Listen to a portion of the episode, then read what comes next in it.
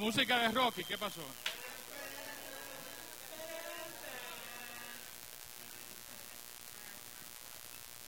Déjeme organizarme. Como siempre. Gracias por esa calurosa bienvenida. No me la esperaba. Qué bueno es estar aquí. Once again, como dicen los, por ahí algunos. Hoy eh, toca a mí, así que lamento por aquellos que vinieron esperando. Exacto, a Huelma, a Ezra, pero estoy yo. Seguimos con la serie ADN, seguimos con esta serie. Entonces, bien importante, bien interesante lo que hemos venido hablando. ¿Quiénes recuerdan algunos de los temas que se han hablado hasta ahora? ¿De qué hablamos la primera vez? Ajá, ¿qué más? Guiados por el Espíritu y la semana pasada, ¿somos como? Como Jesús. Buena, buena. Bien, hoy seguimos entonces con el cuarto valor, no necesariamente lo estamos viendo en orden, pero sí hoy vamos a hablar de que somos, aquí en el círculo, tú y yo, somos o debemos ser buenos mayordomos. Tomamos responsabilidad por nosotros, por los que están a nuestro alrededor y por los recursos, recursos que Dios nos ha dado para cuidar. Bien, seguimos ahí un momentito. Quiero comenzar con una pregunta y voy a pedir a algunos de ustedes que me ayuden. Eh, y ya que, ven Cristian, es el problema de servir aquí en el círculo, quédate aquí arribita, ven. La pregunta es la siguiente. ¿Quiénes recuerdan la experiencia de su primer empleo? ¿Cómo fue esa experiencia? Por eso aproveché ¿verdad? el gancho, ¿verdad? Sí. Ahora, ¿cómo se sintieron con esa experiencia? ¿Cómo se sintieron esa experiencia? ¿Cuál fue la mayor satisfacción de ese primer empleo? Cristian, take it away. Tengo que decir la edad que tenía. No, no, no. El año. Ay, sí, porque así es que como que tiene sentido. Eh, todo comenzó en el año 1900... 1990. Eh,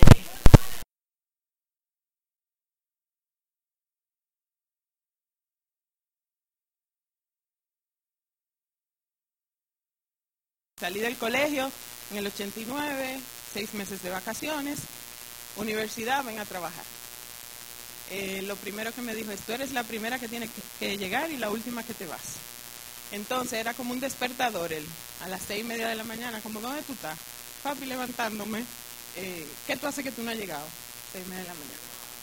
Sí, había que estar antes de que todo el mundo llegara, como él, y entonces esas fueron de las cosas, yo creo que lo que aprendí la puntualidad de una manera en ese momento y ese fue el valor agregado eh, de mi primera experiencia de trabajo, fue muy intenso, eso recuerdo que como él era muy intenso.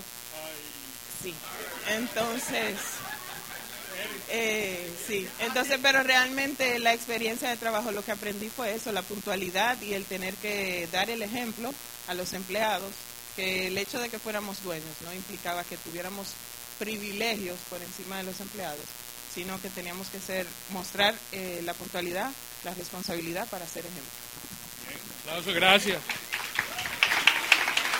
Entonces, saber administrar, usar correctamente el tiempo, no aprovechar el tiempo, porque el tiempo no, lo tenemos para siempre. Eh, alguien que recién comenzó a trabajar o está en ese proceso ahora, ¿Quién quiere compartir los más jóvenes que están por acá? Vamos, vamos, una experiencia. De lo que, sí, los millennials que estaban hablando, que ellos estaban naciendo en ese año, de lo que estaban naciendo en ese año. Vengan, primera experiencia. Vienen 30 segundos y se van. Uno, dos, tres. Después no digan que no le damos chance a los millennials. Vuelvo para acá atrás de lo, que tiene un poquito más tiempo, igual de la época mía, no sé si tía Ocha se anima. ¿Eh? Venga por acá, tía Ocha.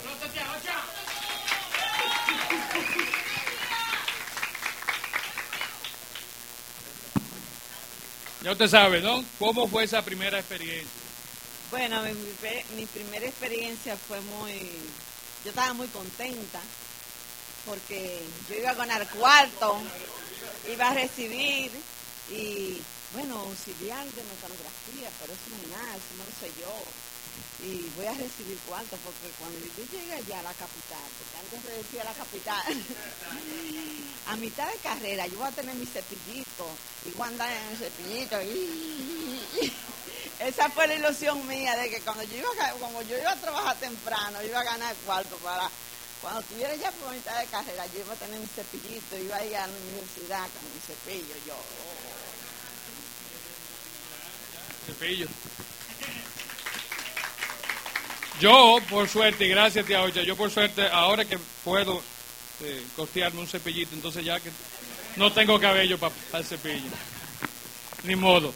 Pero muy interesante, muy interesante. Fíjense, esas experiencias, primera experiencia, ustedes los jóvenes que no quisieron compartir, millennials, esas experiencias nos marcan de por vida. Miren esta experiencia de alguien de hace 28 años y quizá más atrás, ¿verdad? Junto con la época mía en los 80. Esa experiencia nos marca y define en muchos casos cómo nosotros nos vamos a comportar en el futuro cuando tengamos otras oportunidades para ser empleados. Algunos no aterrizamos nunca en un empleo en el que decimos yo quiero seguir aquí por muchos años. De hecho, hoy nos visitan los padres de eh, Lauris. Le voy a pedir que se pongan de pie, por favor, y vamos a dar una bienvenida. Y al padre de Lauris yo lo conozco hace ya más de 20, 25, casi, bueno, como 30 y pico de años, porque éramos, compartíamos en un lugar donde él prestaba su servicio. Entonces, Óigame, eso fue un empleo de toda una vida, toda una vida, ¿no? Y hay que saber cómo nos manejamos. Ahora, en la Biblia tenemos el ejemplo del primer hombre en su primer empleo. Primer hombre, primer empleo, Adán. Creó a Dios Adán. Adán, no, miren, no, esto no es de que el jardín, que sé yo qué, esto no es un lounge, no, no, ven, vamos a trabajar. Génesis 2, 15 y 19 dice, el Señor Dios puso en el jardín de Edén para que se ocupara de él y lo custodiara. 19 dice, entonces el Señor formó de la tierra todos los animales salvajes, todas las aves del cielo, los puso frente al hombre para ver cómo los llamaría. Y el hombre escogió un nombre para cada uno de ellos. Yo estoy loquito por conocer a Adán para preguntarle el nombre de la cebra. Ese es el único que me interesa saber. Los otros, rinoceronte, hipopótamo, no está bien, pero la cebra es que yo quiero saber cómo llegó a cebra. Pero fíjense, el primer trabajo del primer hombre fue cuidar su casa, cuidar el jardín donde Dios le había colocado. Y dice aquí, custodiarlo. O sea, no solamente era que se ocupara de él, sino que lo custodiara. Y tómenle el sentido de esa palabra. Básicamente. ¿Qué implicaba esto? ¿Qué implicaba esa, esa primera asignación de Adán? Ya tú dijiste, era un sereno. ¿Qué más era Adán? Era un mayordomo, era un administrador, ¿cierto? ¿Qué más era Adán? Tenía que hacerlo, perdón. Tenía que ser un buen gerente, tenía que ocupar bien su tiempo, tenía que descansar, tenía que... Óigame, todos los principios que hoy modernamente, los que están en recursos humanos, no veo algunos por aquí de los que están en esa área, pero son cosas que hoy seguimos cumpliendo y haciendo para poder ser eficientes en nuestro trabajo. Ahora bien, ¿cómo era la relación de Adán y su jefe? ¿Cómo era esa relación? ¿Qué, primaba en esa relación? ¿Qué era lo primero? Amistad, comunicación y qué más? Confianza y qué más? Respeto y qué más? ¿Qué exigía Dios de Adán? Obediencia. Exigía que él le diera y rindiera cuentas, que fuera responsable y respondiera por, los, por las cosas que Dios le había dado, por las encomiendas que Dios le había dado. Ahora bien, ¿qué libertades tenía Adán en esa posición? ¿Qué privilegios tenía Adán? Andar. Sí, otra, esa no, suerte que no soy yo aquí en el micrófono. Podía comer de todo, comía gratis. Aunque no, gratis no porque él trabajaba. Su paga era en comida y en bebida y en todo lo demás. Un horario bien flexible, bien flexible. Sin embargo, con la comida había una restricción. Y él tenía que obedecerla. Él tenía que obedecerla. Muy bien. Entonces, hay un par de aspectos que queremos ver rápidamente entendiendo esta relación y lo que es la buena mayordomía. Lo primero es que Dios es el dueño absoluto de todo. Y cuando decimos todo, nos referimos a absolutamente todo. No es lo que queda, no es lo que yo tenía y ya no lo uso, no, no. Estamos hablando que Dios es el dueño absoluto de todo. Colosenses 1.16 dice que Dios creó todo a través de Jesús, como vemos en, Juan, ¿verdad? Siendo Él el verbo el que ejecutó eso, y lo creó todo por Él. Dice que lo creó para quién?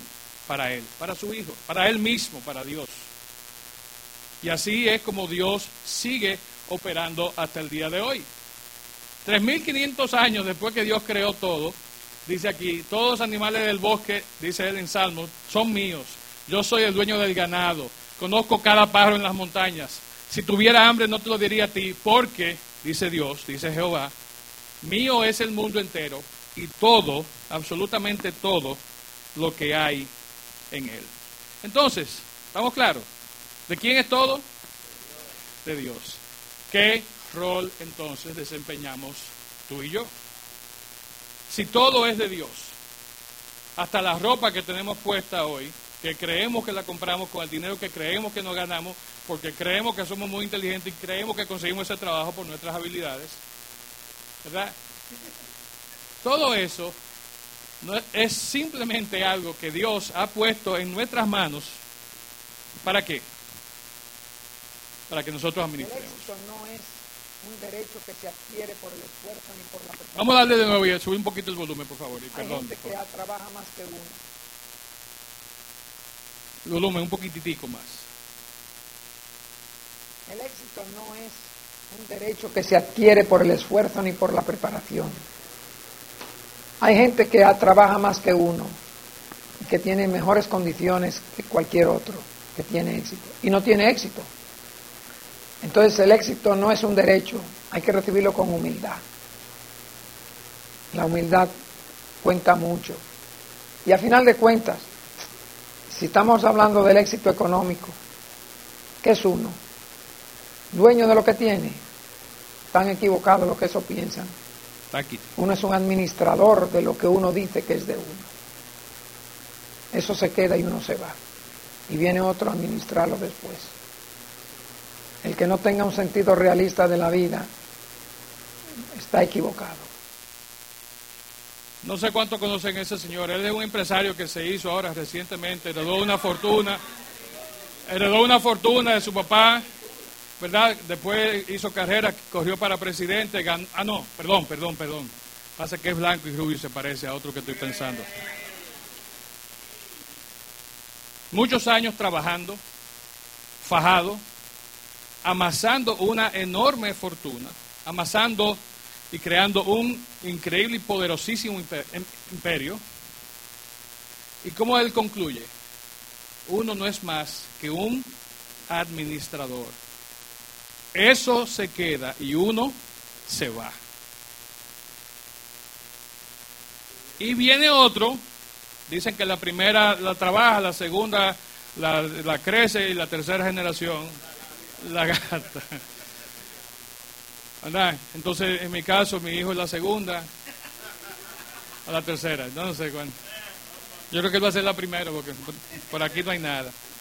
Simple somos nosotros, como dice aquí, el hombre no es más que un administrador.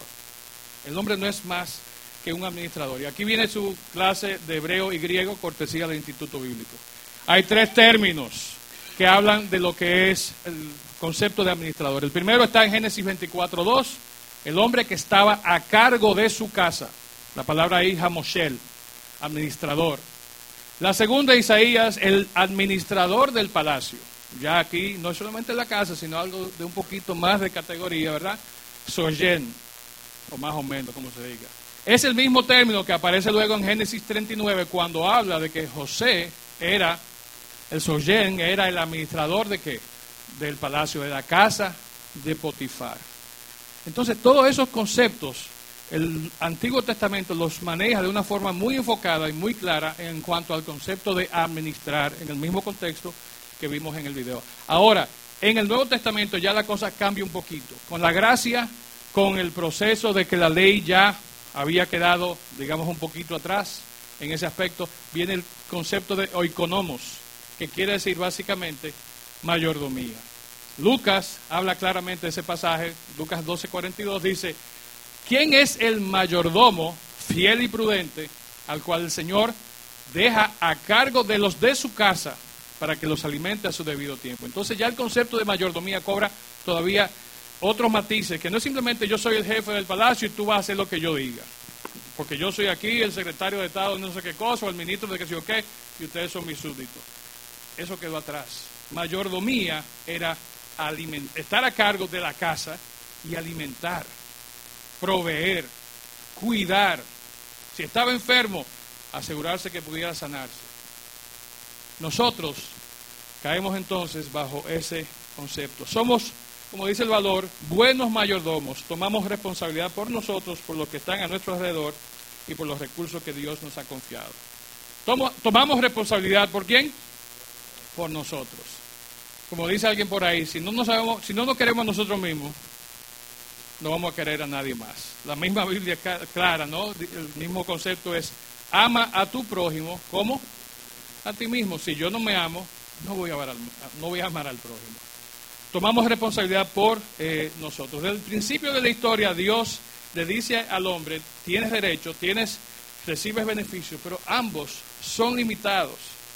Son limitados, ¿por qué? Porque son cosas que me pertenecen a mí. Tú estás simplemente regenteando algo que a mí me pertenece. Romanos 12, 12, bien claro, hablando de este concepto de que tomamos responsabilidad por nosotros. ¿Cómo nos mayordomiamos a nosotros mismos? Palabrita nueva. Romanos 12.2, muy claro, muy, muy claro. Les ruego que entreguen su cuerpo a Dios por todo lo que Él ha hecho a favor de ustedes. Sea un sacrificio vivo y santo de la clase de sacrificio que a Él le agrada. Esa es la verdadera forma de adorarlo. Dejen que Dios los transforme en personas nuevas al cambiarles la manera de pensar. El proceso de mayordomía, y como lo creemos en el círculo, comienza tomando responsabilidad por nosotros mismos, siendo buenos mayordomos de nuestra vida, en cada una de las facetas, y lo vamos a ver en un momentito. Pero por ahí comienza. Tenemos que decidirnos, tenemos que ponernos de manera enfocada, voluntaria y haciendo sacrificio, como dice este versículo. No es fácil. Yo administrarme a mí mismo no es fácil. Si no me creen, pregúntenle a mi esposa que trate de ayudarme a administrarme a mí mismo. Y ella sabe que no es tarea fácil. Aunque yo también trato de administrarla a ella, pero ella no me deja. Las mujeres tienen ese encanto que no sé por qué no se, no se dejan. ¿No? Pero es difícil, señores. O sea, se lo digo porque a, diario yo tengo una lucha conmigo mismo. Hablamos en estos días de pereza en el discipulado de matrimonios. Y mi esposa me, oiga, me, tengo el morado ahí todavía. Estaba sentada de este lado. ¿Verdad? Y yo no me considero perezoso. O sea, yo me considero dinámico, activo. Eh, claro, sí, tengo que hacer esfuerzo para subir aquí al púlpito, pero igual me siento dinámico. Le decía yo a alguien ahorita que qué bueno que las canciones la están tocando un poquito más lentas, José. Ahora yo, yo puedo cantar y puedo hacer un brinquito. Y aplaudir. Sigan así, sigan así, Wellman. Bájenle un par de bars ahí, va más, más sencillito el tiempo ahí. Pero fíjense, es difícil administrarnos nosotros mismos. Y entonces, si no nos administramos nosotros mismos, ¿cómo vamos a administrar las cosas que Dios ha puesto a, nuestro cargo? De hecho, tenemos una gran responsabilidad en cuanto a eso. Dice C.S. Lewis, cada una de tus facultades, tu poder de pensar o de mover tus miembros de tiempo en tiempo, te ha sido dada por Dios. Si dedicaras todos los momentos de tu vida exclusivamente a su servicio, ni siquiera así, dedicando las 24 horas del día, 7 días de la semana, 52 semanas del año, dice, no podrías darle nada que en cierto sentido ya no le perteneciera. Ese, es el otro punto importante. Ah, no porque mi tiempo, ah, no porque mi dinero, no porque mi esfuerzo, mi, óyeme, lo voy a poner porque tengo que ganar dinero. Tía Ocha estaba loca por comprarse ese cepillito. Óyeme, ese cepillito iba a resolver muchas cosas, ¿verdad? Después de casada. Fue mejor porque lo que usted iba a comprar en esa época eran lo que cogían fuego. Hubo una época que los cepillitos cogían fuego. Y para los interesados en cepillito, eso es el Beetle Volkswagen, ¿verdad? Y los que quieran más información, sobre todo, vayan a Netflix, vean una serie que se llama Dirty Money. El primer episodio es del engaño de Volkswagen. ¿Quién trabaja aquí en Avelino? Ok, bien. Entonces, entiendan eso, entiendan eso. Tenemos que saber que nada nos pertenece y que aún haciendo todo lo que queramos hacer, nunca vamos a poder darle a Dios eh, lo que Él merece. Este pasaje es muy interesante, no vamos a poder entrar en él eh, por asunto de tiempo, pero anótenlo, Lucas 16, 1 al 3, y vean esa parábola que habla del mayordomo eh, infiel, dicen algunas versiones, aquí la versión nuestra llama mayordomo astuto. ¿Por qué? Porque hizo unas marañas ahí para quedar bien. Ahora, al final de la historia, lo que el amo le dice a ese mayordomo, ah, tú estás haciendo esto, yo te voté y tú comenzaste a hacer esto, prepara porque quiero que me hagas un reporte, hazme un informe final antes de irte. ¿Verdad? Exactamente. Entonces, sepamos que así mismo en un momento Dios nos va a decir, vamos a cuadrar. Ven, vamos, saca tú estás ocupado el sábado. Llega por acá, vamos a hacer un trabajito, ven, vamos a cuadrar. Va a llegar el momento en que Dios va a pedirnos ese informe final. Lo segundo es que tomamos responsabilidad por lo que están a nuestro alrededor, a los que están a nuestro lado. Entonces, no es solamente que yo me, tengo que ocupar de mí, no es solamente que yo debo de llevar mi vida en, la línea, en, bajo la dirección y bajo los preceptos que hemos aprendido de buena administración personal, sino que también debemos de velar por los que están a nuestro alrededor. Y ese es un valor sumamente importante aquí en el círculo. Desde que yo llegué aquí, desde que vine de visita, me di cuenta que eso no solamente está ahí en la pantalla o en un pedazo de papel o en, el website. Es algo real. Es algo real. Muchos de los que están aquí se han en algún momento beneficiado, en algún momento de enfermedad, en algún momento de alguna necesidad, de fondos que la iglesia como tal ha dado, pero que fondos que provienen de lo que tú y yo damos a la iglesia. Entonces, esa es una responsabilidad que tenemos.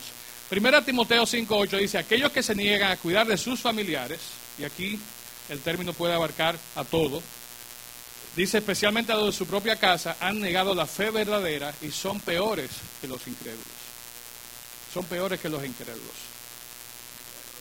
Aquellos que se niegan a cuidar de sus familiares, de sus hermanos, de sus relacionados, están cerca de ellos especialmente a los de su propia casa, a los del círculo, han negado la fe verdadera y son peores que los incrédulos. Nosotros los jefes de familia tenemos una responsabilidad de cuidar, de proveer. El hombre, y sobre todo el hombre dominicano, dicen que somos machistas, y es cierto. La gran mayoría entendemos que debemos de pasar eh, penurias, de pasar y hacer sacrificios para asegurar que nuestra familia pueda comer. Muchas veces, y sé que tengo aquí personas que han vivido esa experiencia, aguantamos muchísimas malcriadeces, por no decirlo de otra manera, de nuestros jefes. Y nos mordemos la lengua y tragamos en seco y cogemos unos piques que casi nos da un infarto o un ACV. ¿Verdad? ¿Por qué? Porque tenemos una responsabilidad para los que están en nuestro alrededor. Tenemos una responsabilidad para con los de nuestra casa. Y si eso es machismo, amén. Somos machistas. Sobrellevar los unos la carga de los otros, nos dice Gálatas. Entonces, no es solamente proveer, cuidar, sino que hay que ayudarnos a cargar. ¿Qué vamos a hacer esta tarde, ahorita, después del servicio?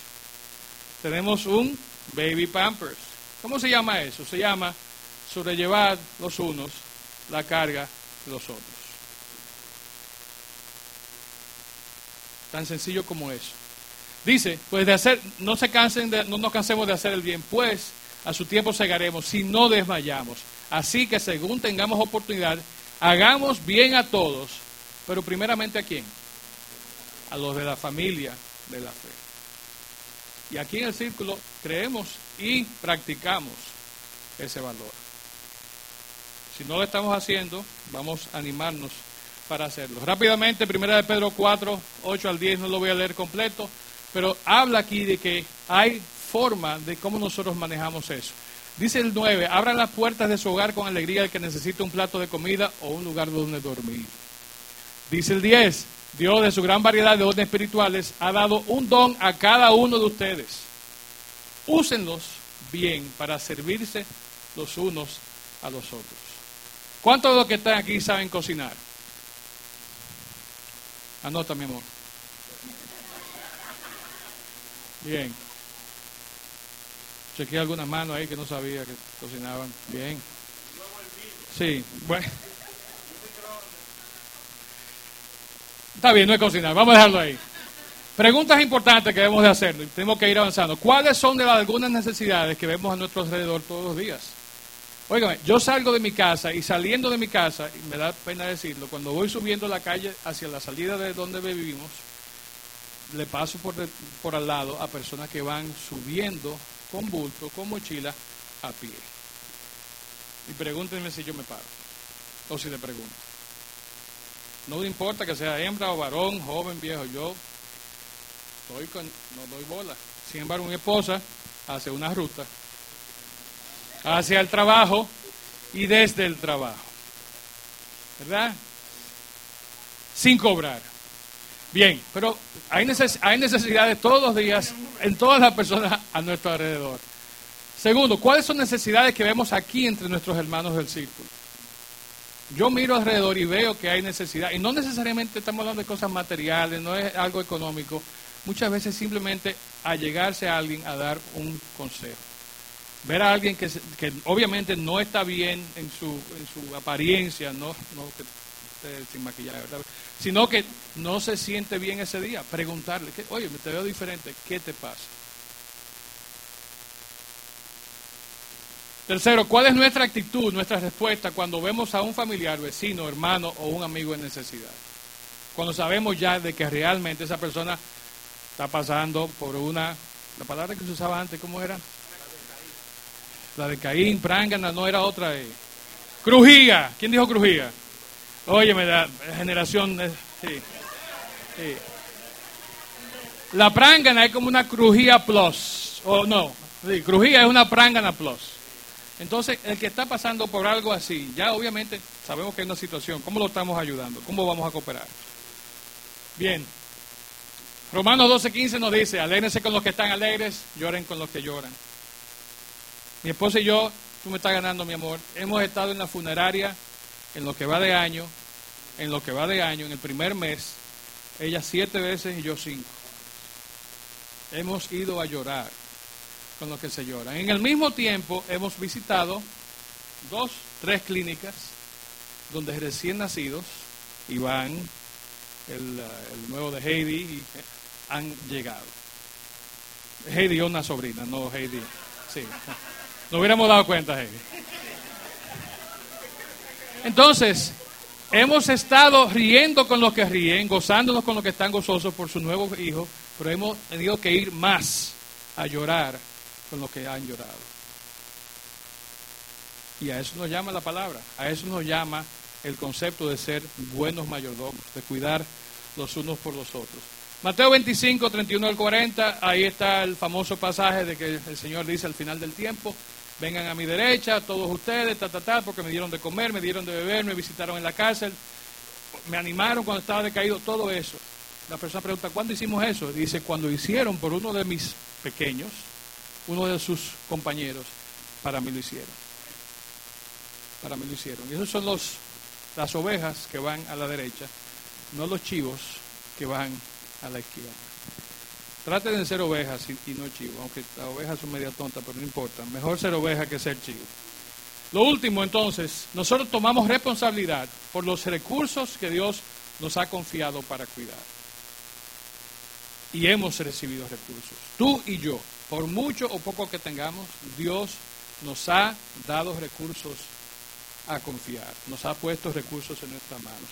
Entonces, ¿de qué, de qué realmente somos mayordomos nosotros? Si esto quiere pasar, se trancó, creo.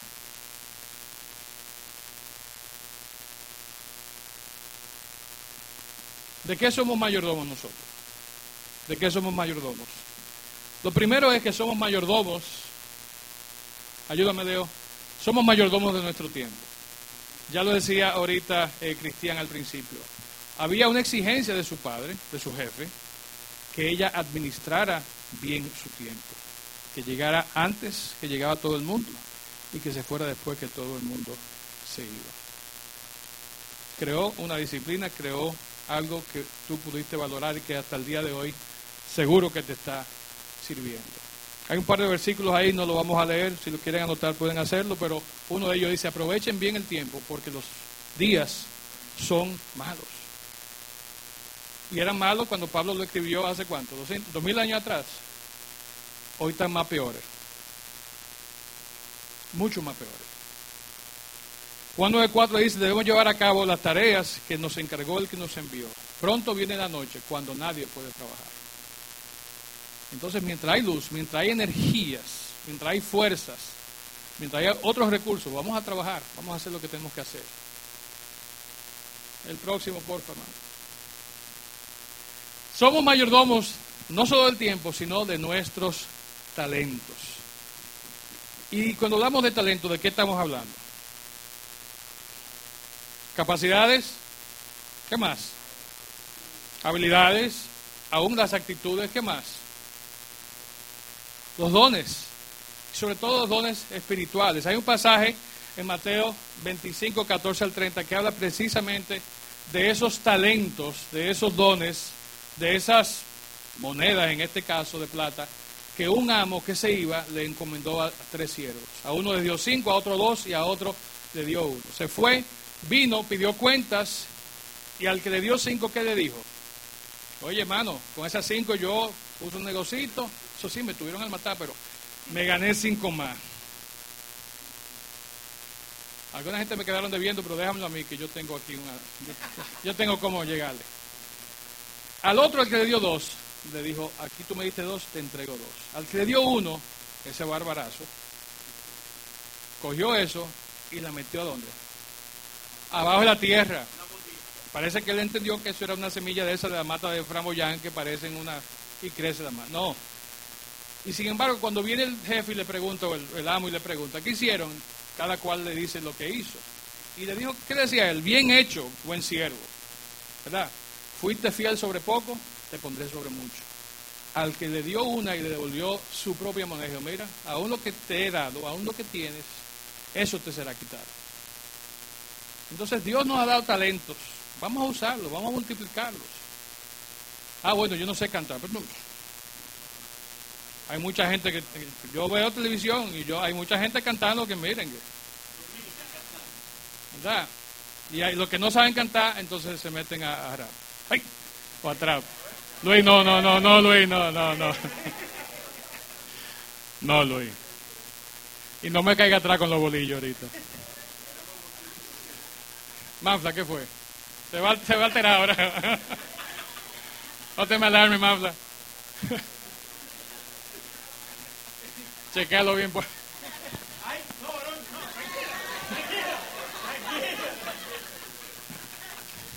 Ya me lo dijo Emily, que no dijera cosas raras aquí arriba.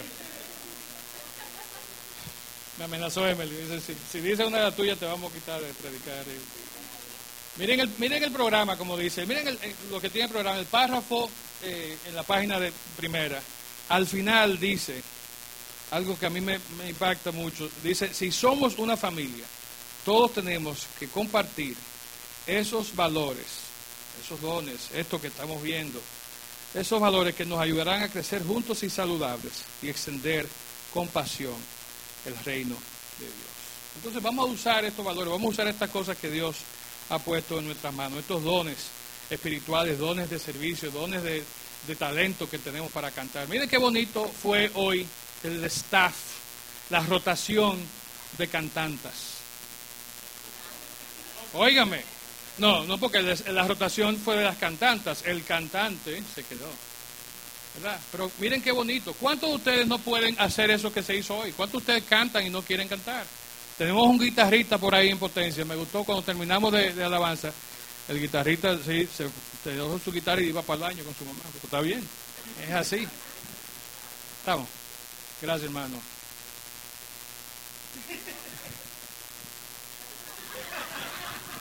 Gracias, Manfla.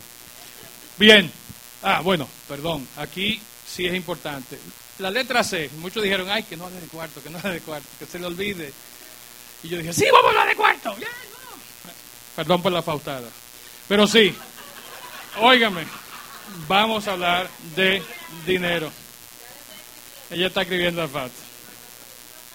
Pero fíjense, hay dos cosas muy importantes en cuanto al dinero. Y tenemos que hablar de dinero porque es uno de los principales recursos que Dios nos ha dado, el dinero. Lo primero es cómo nosotros recibimos ese dinero, cómo ganamos ese dinero. Y usted pregúnteselo, ¿verdad? No quiero que me conteste. Si es de, manera turbia o hay asuntos eh, que involucran eh, eh, una lavadora y unas piedras, no me lo digan. Pero pregúntense cómo ganamos nuestro dinero. Y lo otro importante es cómo empleamos ese dinero que ganamos. Cómo lo gastamos, lamentablemente en algunos casos. Porque así es que lo hacemos, lo gastamos, lo desperdiciamos. Tenemos que ser responsables de ambas cosas, de cómo lo recibimos y también de cómo nosotros lo gastamos. Ahora, el tema obligatorio, y con esto vamos a ir cerrando, es que de ese dinero que tú y yo recibimos, hay algo instituido que se llama el diezmo y se llama la ofrenda. Génesis 14:20 es muy claro cuando habla de que aún Abraham, que no tenía el conocimiento ni le había sido dada una orden, dice 14:20, Abraham dio a Melquisedec una décima parte de los bienes que había recuperado. Entonces no era solamente el dinero, sino que era una décima parte de absolutamente todo. Los que conocemos un poquito más del principio bíblico del diezmo, sabemos que no es solamente el dinero. De hecho, era la primicia de qué? De los frutos, de la cosecha. Era la primera décima parte. Mucha gente me dice, yo doy mi diezmo, y, ajá, ¿cómo es? No, de lo que me queda, yo saco el diez. Sencillamente, si usted cobra 100 pesos, el gobierno, aunque el gobierno le quite 25, usted tiene que diezmar sobre los 100. Veo cara que... Veo cejas levantadas. Podemos hablar de eso después. Me, pueden buscar afuera después del baby pumper. Pero fíjense, habían leyes claras. Génesis 28, 22 eh, habla de que Jacob, luego del sueño que tuvo, se levantó y, y decidió, dice, y yo le daré a Dios una décima parte de todo lo que Él me dé. Entonces esto pasó de generación en generación de manera verbal. ¿Qué pasó luego? Llegó la ley, llegó Deuteronomio, llegó Levítico y comenzaron a hablar y a instituir el diezmo. De hecho, y no vamos a verlo todo, pero hay un proceso y unos cálculos que hablan de que el diezmo al final del día del pueblo de Israel porque ellos se comenzaron a quejar. ¿Y por qué tenemos que dar la primicia? ¿Y por qué tenemos que hacer? Dijo, ajá, ah, pues mira, entonces ahora cada tercer año van a sacar este diezmo aparte para esto. A cuando vayan a un pueblo van a tener que diezmar de esto y de esto. Van a tener que hacer esto y lo otro. Al final el pueblo de Israel estaba pagando entre un 25 a un 35% de lo que recibían en todo el aspecto, en todo lo, lo que generaban, estaban pagando eso de diezmo. Y era un pago de diezmo. No era que no, era un pago. Y ahora eso se traduce, los gobiernos muy sabiamente se han aprovechado de eso y se vamos a ponerlo como impuesto. ¿Verdad? Sí, pero hay, otros impuestos por ahí. Tú, hermana, deja que tú le entre bien a esa, a esa pasantía. Bien, interesante es que Dios al final de todo esto, el dinero, el tiempo, el talento, Dios quiere que nosotros nos mantengamos de una manera clara y transparente. No es la iglesia. Bromeábamos la otra noche con José Miguel diciendo de que sí, sabemos quiénes diezman, quiénes no, no diezman. No, eso no es así. Usted sabe si usted diezma o no. Usted sabe si está dando la primera décima parte de lo que usted recibe a Dios. Y eso es su problema con Dios. Pero sepan que ese diezmo no se usa para gastar en cosas que no necesitamos. Estamos en un proceso, como hablamos en la reunión el viernes pasado, de buscar dónde tenemos que irnos, mudarnos. Hay gastos, hay dinero que se necesita para poder lograr eso. Entonces, ese es el uso que se le da. Lo que usted trae, lo que se diezma, lo que se ofrenda, que es un regalo voluntario por encima del diezmo, se usa para el mantenimiento de la casa del Señor. Se usa para la obra, se usa para todo esto que ustedes ven aquí. Hasta para comprar el té, no las galletitas, pero sí el té. Yo dejé que ustedes lo dijeran. Bien, finalizando, segunda de Corintios 9:7, cada uno debe decidir en su corazón cuánto dar. No den de mala gana ni bajo presión, porque Dios ama al dador alegre, dice una versión, Dios ama a la persona que da con alegría. Dios ama a quien da con alegría y no el valor monetario. La viuda dio qué? Todo lo que tenía, una sola moneda. Y Dios vio eso y Dios amó ese acto de dar con alegría. Bendición que recibimos entonces como, como buenos mayordomos en nuestra vida, bien sencillo, la bendición de una experiencia espiritual y de crecimiento. Cuando usted está en paz, administrando su vida como Dios le indica, haciendo las cosas que Dios le pide que usted haga, va a vivir una vida hermosa y de crecimiento en el Señor. Va a haber menos cosas que le van a estar haciendo ruido, menos cosas que le van a estar estorbando. La bendición también de la tranquilidad de la mente y la prosperidad material. Eso ya cae por sí solo. Y está ahí Mateo 6, lo pueden buscar luego. Para mí el más importante es el tercero, que dice que recibimos la bendición de que nosotros podamos ser parte de qué?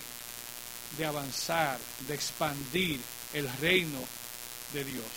¿Cómo? Estamos proveyendo sustento a las iglesias para que sigan predicando el Evangelio, eh, para que sigan enseñando la, la sana doctrina y proveer un hogar espiritual para ti y para mí. Si no estuviéramos en el círculo, estuviéramos probablemente en otra iglesia, en otra comunidad de fe, ¿cierto? Quiero creer que así sería. Pero igual allá, como aquí, estaríamos sujetos a estos mismos eh, mandamientos, por así decirlo, a estos mismos preceptos que hemos visto en esta mañana en cuanto a la buena mayordomía. ¿Somos buenos mayordomos? Queremos serlo. Una cosa es tratar, otra cosa es llegar y hacerlo. Pero debemos, según lo que la palabra nos enseña, ser buenos mayordomos. Tomar consideración de nosotros mismos, ¿verdad? De los que nos rodean, de los que están a nuestro alrededor, de toda la familia de la fe. Vamos a inclinar nuestros rostros, por favor, para terminar en, en oración. Y mientras meditamos ahí brevemente, quiero que piensen eh, cómo ustedes dan a, a, Dios, cómo ustedes dan de su tiempo, cómo ustedes se sacrifican, cómo ustedes pueden hacer lo que Dios espera que ustedes hagan. Hay una ilustración de una persona, eh, se llama Pablo Jiménez, en una iglesia que está en Manzanillo, en México. Eh, es miembro de una iglesia bautista ya. Y él tuvo un accidente en el cual perdió su pierna derecha. Pasó unos meses de recuperación, pero él dijo, yo no me voy a quedar sin mi pierna, voy a comprar una pierna artificial, voy a comprar una prótesis. Y comenzó a ahorrar y comenzaron a, a darle dinero para este fin. Cuando llegó a la iglesia, luego de varios meses, se dio cuenta que la iglesia estaba a punto de cerrar porque tenía ciertas necesidades económicas que no podía satisfacer, que no podía cumplir. Pago de local, pago de servicios. ¿Qué creen que hizo Pablo Jiménez? Él ofrendó completamente el dinero que tenía para que la iglesia pudiera resolver la situación financiera que tenía. El pastor no lo creía y le dijo, ¿por qué hiciste esto, Pablo? Dice él, yo prefiero andar yo en muletas que ver a mi iglesia andando en muletas o sentada sin hacer nada. Y eso para mí es una lección poderosa, alguien que llega a ese punto de sacrificio vivo, santo, agradable a Dios, para que la obra, para que el ministerio, para que las almas sigan siendo alcanzadas. ¿Qué podemos hacer tú y yo para asegurar que desde el círculo, siendo buenos mayordomos, nosotros podamos seguir apoyando la expansión del reino de Dios, la predicación del Evangelio? Oremos. Señor, gracias por esta mañana, gracias por tu palabra, Señor, que nos instruye. Gracias por este valor que tenemos aquí en el círculo, Señor, de ser buenos mayordomos. Gracias, Padre, porque tú nos permites hablar sobre esto libremente y también aprender, Señor, de lo que tú quieres que hagamos con nuestros recursos, Señor, de lo que tú nos has dado y que realmente te pertenecen a ti también. Ayúdanos a administrar bien nuestro tiempo, nuestro talento, Señor, y también nuestro tesoro. Gracias, Padre, por tu amor y misericordia. Y pedimos, Señor, tu bendición para cada uno de los presentes aquí. Todo esto lo hacemos dándote las gracias en el nombre de Jesús. Amén.